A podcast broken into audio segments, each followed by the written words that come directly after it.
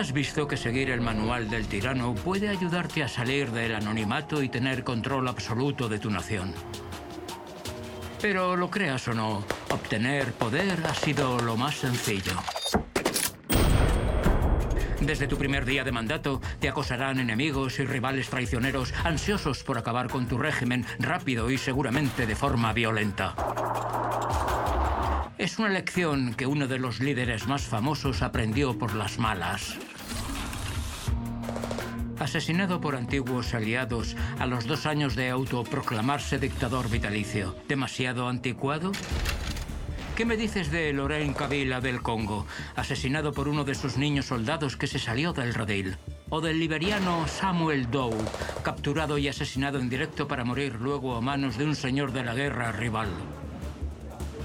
Pero puedes evitar ese destino usando el manual para poner en su lugar a posibles enemigos. Y esto a nadie se le daba mejor que al carnicero de Bagdad, Saddam Hussein, que gobernó en Irak durante 24 años, no olvidando el lema que todo tirano debe seguir. Matar o morir.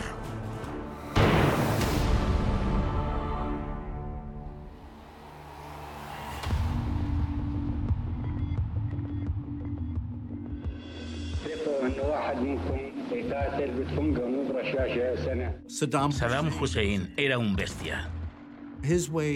Logró seguir en el poder, asegurándose de que cualquiera que pareciera oponerse a él muriera. Pero antes de ver cómo Saddam siguió con maestría el manual para ir un paso por delante de sus rivales, he aquí algunos datos sobre cómo llegó a la cima. Desde que era muy joven, Saddam Hussein creyó en el poder. Cuando era joven, Saddam llevaba una barra metálica que le gustaba usar para amenazar e intimidar a los demás. También la usaba para torturar animalillos.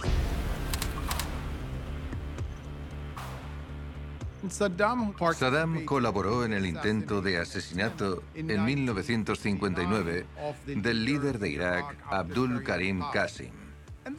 Eso le hizo ganar la medalla de honor del partido Baath.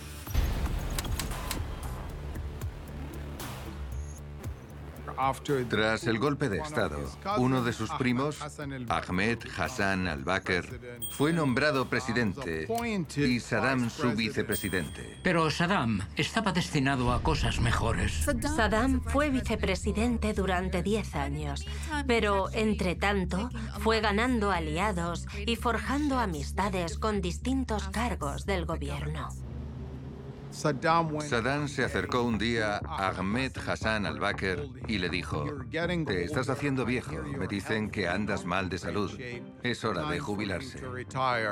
O dicho de otra forma, Tienes dos opciones, ser ejecutado o traspasar tu poder pacíficamente. Al día siguiente, Ahmed Hassan al-Bakr salió en la televisión diciendo que se jubilaba. ahora que sabes cómo llegó Saddam al poder, hablemos de cómo lo conservó. Empezando por la primera etapa crucial del mandato de un tirano, en la que tendrás que demostrar qué significa que haya un nuevo mandamás.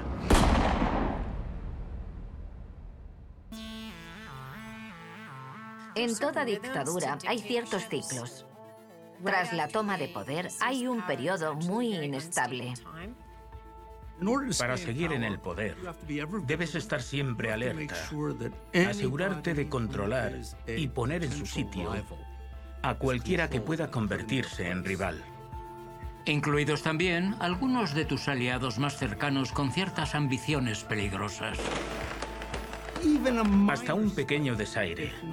Si no lo controlas, puede dar a entender a tus rivales, ah, este tipo es vulnerable. Esos amigos oportunistas esperan entre bastidores para derrotarte. Así que no les des la oportunidad. Estos tipos no lo hicieron. Cada general de Mao, en la larga marcha, murió a los pocos años. Casi todos los que lucharon en la revolución cubana en nombre de Fidel Castro murieron a los dos años.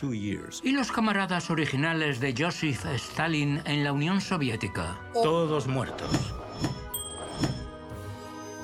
al poco tiempo. Pero Saddam les hizo algo mejor. Una jugada sorpresa para la posteridad. Un amigo de Saddam le dijo que había gente cuchicheando y descontenta con que Saddam sustituyera a al-Bakr. Así que decidió pedirle a todo el partido Baath que acudiera al Congreso.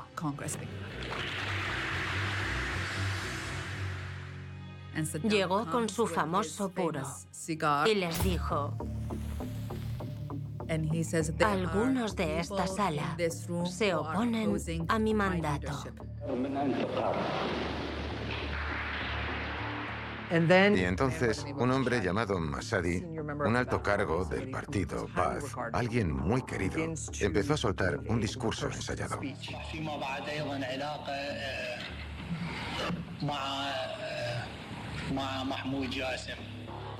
Y en él, Masadi confesó haber planeado un golpe, una conspiración contra la dirección iraquí, incluido Saddam Hussein.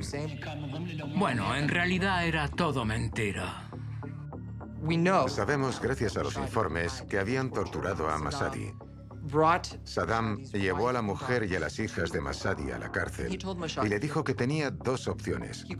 O quedarse quieto viendo a los guardias violar y matar a su mujer e hijas, o bien confesar.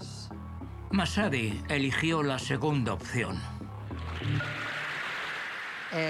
Y uno a uno, Masadi empezó a leer los nombres de los cargos del Baath, que eran, según él, cómplices y conspiradores.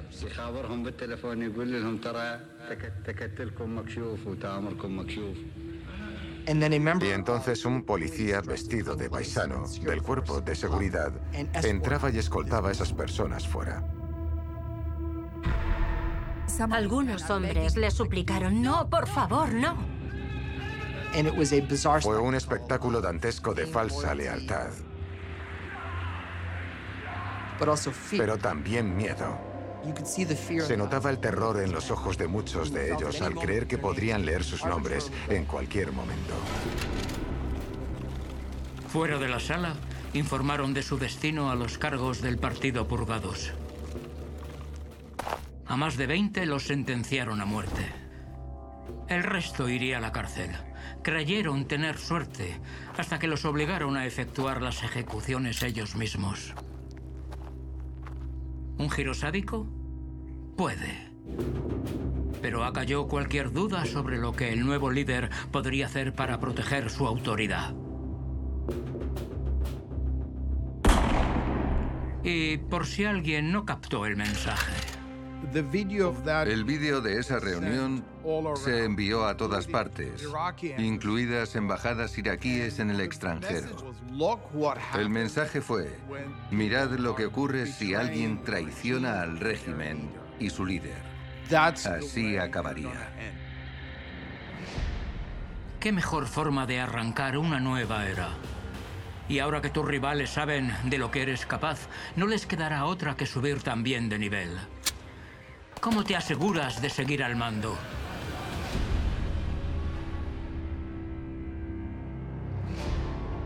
Para sobrevivir como tirano necesitas ojos, oídos y músculos en los que confiar en todas partes. Si un dictador no quiere que surjan amenazas a su poder, la única forma efectiva de evitarlas es en las sombras. Por eso, la mejor amiga de todo dictador es una policía secreta efectiva y despiadada. Durante la gran purga de finales de los años 30, la policía secreta de Joseph Stalin, el NKVD, llevó la detención y ejecución de casi un millón de los conocidos como enemigos del pueblo, acusados de oponerse a Stalin y a su régimen. En Uganda, Idi Amin impuso lealtad mediante su oficina de investigación estatal, llena de miembros de su tribu, así como criminales locales y mercenarios extranjeros. A los matones del dictador haitiano Papadoc Duvalier los llamaban Tonton Makut, hombres del saco, por un personaje del folclore que secuestraba y comía niños rebeldes. La idea de una policía secreta en Irak nació en 1964 con el Jihad Hanin, las fuerzas de seguridad que Saddam ayudó a fundar. Cuando Saddam ascendió a la presidencia, creó una policía especial y secreta, una subunidad. Estaba compuesta por miembros de su tribu y familia vinculados por sangre y lealtad jurada a Saddam Hussein. En el Irak de los años 70, todos reconocían a esos tipos. Llevaban los mismos coches, se vestían parecido. Hasta tenían el mismo bigote. De secreta tenía poco. Pero por mucho poder que le des a tu policía secreta, necesitarás algo más para demostrarles a tus rivales que no podrán esconderse. Una red de informantes leales. En el Irak de Saddam había espías por todas partes. Todos se espiaban entre sí. Había bacistas espiándote donde fueras. En mi familia, por ejemplo, mis padres solo hablaban en medio del jardín, con la radio lejos a todo volumen. Y aún así, lo hacían entre susurros. Así se sentaban a charlar en los 80. Cuando el manual dice sé omnipresente, no solo se refiere a dentro de tus fronteras. Cuando los disidentes se marchaban a otra parte del mundo, Saddam no dudaba en demostrarles que podía acceder a ellos. Daba igual donde fueran. Lo cual nos lleva al antiguo primer ministro de Irak, Abdul Razak al-Naif. Al-Naif era un político progresista y antiguo archienemigo de Saddam. Pero cuando Saddam y los baacistas llegaron al poder, Al-Naif tuvo que huir con su familia. Se mudó a Gran Bretaña y se fue de la lengua, criticando en público al gobierno. Cabreado, Saddam empezó a contemplar opciones para silenciar a su peor detractor. Un par de simpáticos asesinos de por allí visitaron a Al-Naif.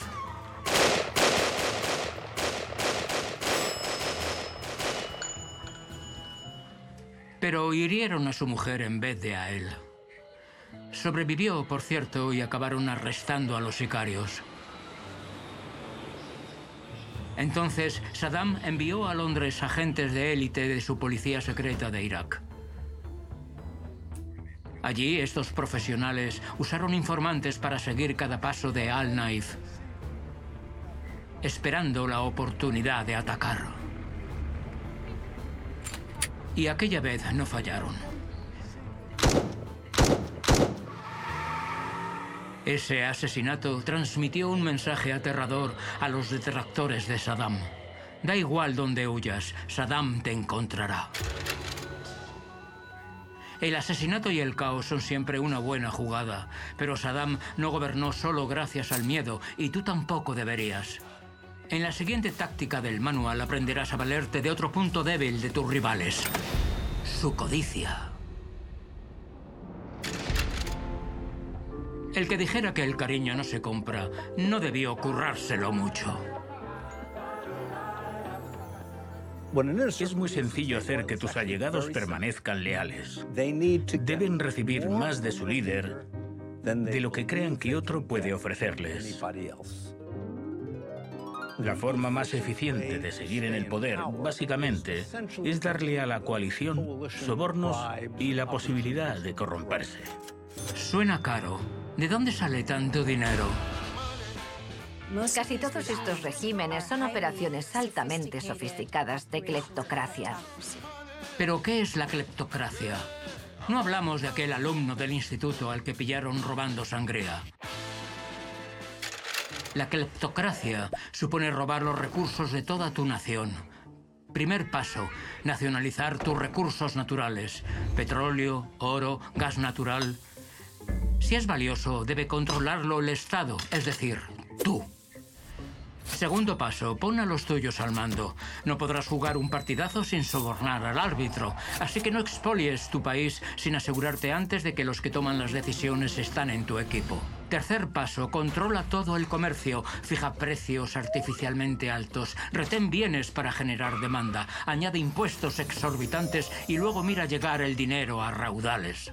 Perfeccionando esa técnica, Saddam Hussein, hijo de un pastor pobre, consiguió un patrimonio neto de 2.000 millones de dólares. No está mal, pero por tentador que sea quedarte con todo el dinero, un tirano listo conoce el valor de compartir.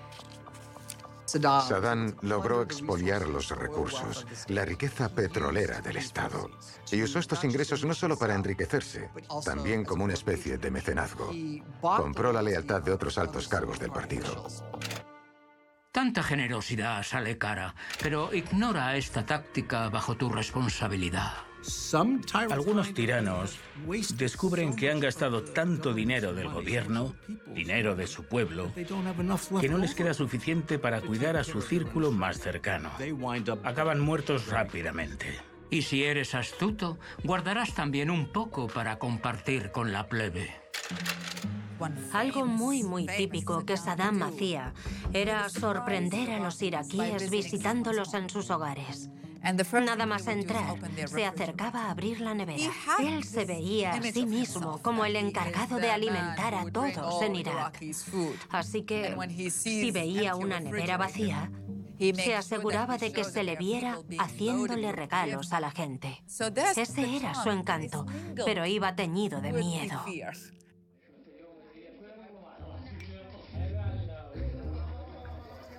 El objetivo era hacer que la gente común dijera, no, no, todo va de maravilla. El dictador es un buen hombre, hace lo correcto, es buen político, me gusta. ¿Y quién no quiere gustar? Pero no te vayas a ablandar. Una vez tu círculo íntimo se lleve parte del pastel, acabará pidiéndote más. Es hora de desarrollar otra habilidad. Recordarles que el jefe sigue siendo tú, no ellos.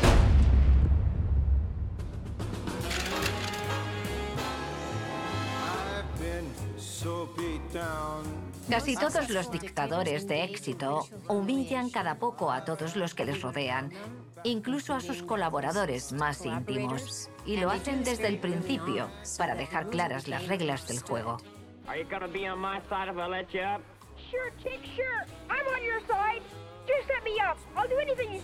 ¿Y por qué son importantes estos alardes en el manual del tirano? Porque son unos narcisistas patológicos. Los tiranos son muy inseguros. Su respuesta ante cualquier tipo de crítica es el ataque. No quieres que nadie crea que hay una forma mejor de hacer las cosas. Las ideas son enemigas de los dictadores. Mantener a tus rivales asustados y en vilo es mucho mejor. Saddam les contó a sus amigos cómo mató a uno de sus mejores amigos, un ministro. Su mujer le suplicó a Saddam que lo soltara y él le dijo, mañana lo tendrás en casa. Al día siguiente, Saddam le envió el cuerpo hecho pedazos en un ataúd a su mujer. Se valía de esas historias para controlar. Daba igual que fueran verdad o mentira. Lo importante era demostrar que podía hacerlo, que era capaz. Te contaré una historia. Un día, a principios de los 80, Saddam ordenó a varios ministros importantes embarcarse en un viaje cuyo destino desconocían. Se subieron en un autobús con cristales tintados que los tuvo dando vueltas despacio por Bagdad llegaron a un palacio remoto a las afueras de la ciudad. Les obligaron a dejar todas sus pertenencias en sobres con sus nombres. Los hicieron lavarse con desinfectante y esperar en silencio durante horas. Eh, un segundo. Para entender esto, necesitas saber qué ocurría por aquel entonces. En 1979, con el Ayatollah Khomeini, se produjo una revolución islámica en Irán, algo que preocupó mucho a Saddam. Se creó un nuevo régimen iraní que exigía una rebelión, un alzamiento y el derrocamiento de Saddam. Y tenían los recursos para hacerlo realidad. Saddam decidió atacar Irán para prevenirlo. Estaba convencido de que sería una guerra corta, que en un mes el régimen caería. Saddam Hussein's war against Iran has now lasted not three days, but ten long months. Hubo muchos rumores entre ciertos ministros. Es un callejón sin salida, decían. ¿Dónde iremos a parar? Así que, antes de que sus aliados inquietos idearan algo malo, Saddam decidió hacerles cambiar de actitud. Volvamos al palacio donde los ministros de Saddam esperaron horas asustados y en silencio. Y Saddam llegó por fin. Divagó durante media hora. Al haber presenciado la brutalidad de su líder, los hombres se esperaban lo peor. En vez de eso, Saddam los invitó a una copiosa cena. Les dio mil dólares a cada uno y pidió que los llevaran a casa. Pero el mensaje quedó claro. La próxima vez, tal vez no tengáis tanta suerte. Era su forma de infundir miedo, de proyectar su poder y autoridad. Era un tipo de manipulación psicológica. Lo que hacía era mantener vivo el miedo. Y lo hacía intencionadamente. Cuando la cosa se tuerce, a veces solo te queda el miedo. La guerra entre Irán e Irak duró ocho años. Perdió muchos soldados. Y al final, Khomeini acabó siendo más fuerte y famoso en todo el mundo. ¡Qué frustrante!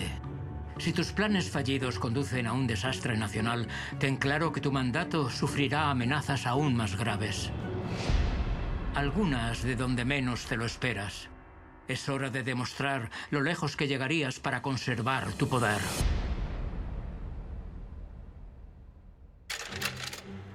Sobrevivir como tirano supone tomar decisiones difíciles. No puedes dejar que tus sentimientos se interpongan ni por los de tu misma sangre. Saddam no toleraba indicio alguno de rebelión o traición por parte de miembros de su familia. No dudaba en arrestarlos, retenerlos, ejecutarlos, torturarlos, lo que hiciera falta. ¿Es demasiado pedir que tu familia te sea leal pase lo que pase? Claro que no. Tras ser derrotado en la guerra del Golfo por fuerzas de la coalición, Saddam necesitaba reafirmar su autoridad, aunque significara enfrentarse a sus seres más queridos. Las dos hijas de Saddam se casaron con Hussein Kamel y su hermano Saddam Kamel. Eran todos primos terceros o segundos. Saddam puso al hermano mayor Hussein Kamel a cargo del programa nuclear de Irak. Saddam estaba un poco obsesionado con él. Creía que era un joven estupendo, que algún día podría ser su sucesor. Algo que no le hizo gracia al hijo mayor de Saddam y conocido psicópata, Uday. Uday era muy cruel y sádico. Estaba celoso de Hussein Kamel. Hussein Kamel empezó a intuir que Uday se lo iba a poner mucho más difícil y que tarde o temprano lo mataría. Así que una noche, ocultos entre las sombras, los hermanos huyeron a Jordania con sus mujeres e hijos. Al enterarse, Saddam se cabreó un poquito, sobre todo al descubrir que Hussein Kamel solicitó asilo y que habló con agentes de la CIA sobre el programa nuclear de Irak. Pero Saddam supo cómo reaccionar. Llamó a sus hijas y les juró que perdonaría a los Kamel si volvían a casa. Debió sonar convincente, pues todos volvieron a Bagdad. Pero Saddam no los recibió con los brazos abiertos. Obligó a sus hijas a divorciarse de los Camel. Días después, el gobierno de Saddam alegó que los hermanos murieron en un tiroteo en la finca familiar a manos de familiares rencorosos. Pero hay quien cuenta otra historia, que Saddam envió un escuadrón de la muerte dirigido por sus hijos, Uday y Kusai, para acabar con los hermanos Camel. ¿Qué esperabas? Toda acción trae consecuencias. Y lo que vino después fue aún más dramático. Cogieron los cadáveres, los engancharon a un coche y condujeron arrastrando los cuerpos de los yernos de Saddam por toda la ciudad. Espantó a todo el país. Esto puedo hacerles a mis yernos si me desobedecen. ¿Desalmado? Sí. Pero así mantenía controlados a sus rivales Saddam hasta los últimos días de su mandato. Nada es eterno. Pero para sobrevivir casi tanto tiempo, tendrás que enfrentarte a amenazas aún peores que rivales traicioneros, pues provendrán de tu propio pueblo. No temas. El manual tiene muy buenos trucos para controlar a cualquier ciudadano agitado, aunque no son agradables. Próxima parada, Uganda, para conocer al hombre que perfeccionó el arte del terror para seguir en el poder. ¿Estás listo para seguir su ejemplo? What will happen to these people? I think they will be sitting like they are sitting on the fire. What will you do to them? You will see.